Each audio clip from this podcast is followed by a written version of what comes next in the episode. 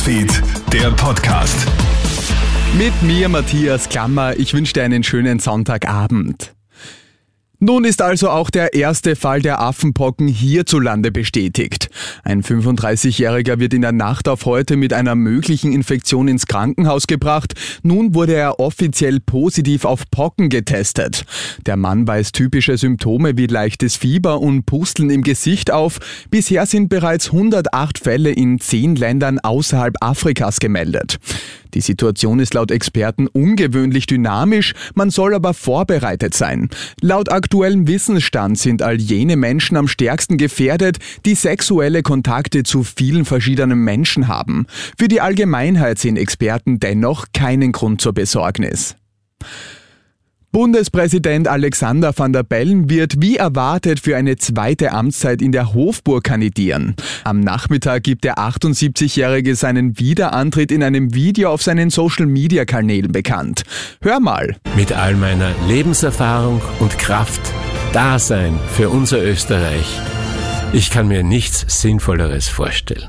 Mein Name ist Alexander van der Bellen. Ich kandidiere für das Amt des österreichischen Bundespräsidenten Van der Bellen wurde im Wahlmarathon 2016 mit rund 54 Prozent im Stechen gegen den FPÖ-Kandidaten Norbert Hofer ins Amt gewählt.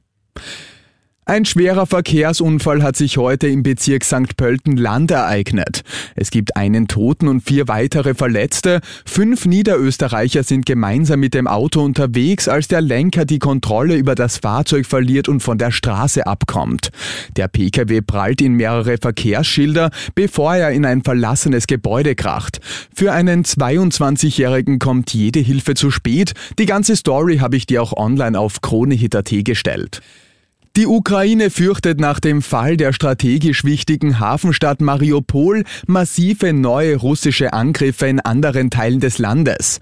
Im Osten gibt es heute heftige Gefechte. Russland intensiviert nach ukrainischen Angaben seine Luftangriffe in der gesamten Ukraine. Präsident Volodymyr Zelensky bezeichnet die Lage im Gebiet Donbass als äußerst schwierig. Zugleich fordert er vom Westen noch strengere Sanktionen gegen Russland.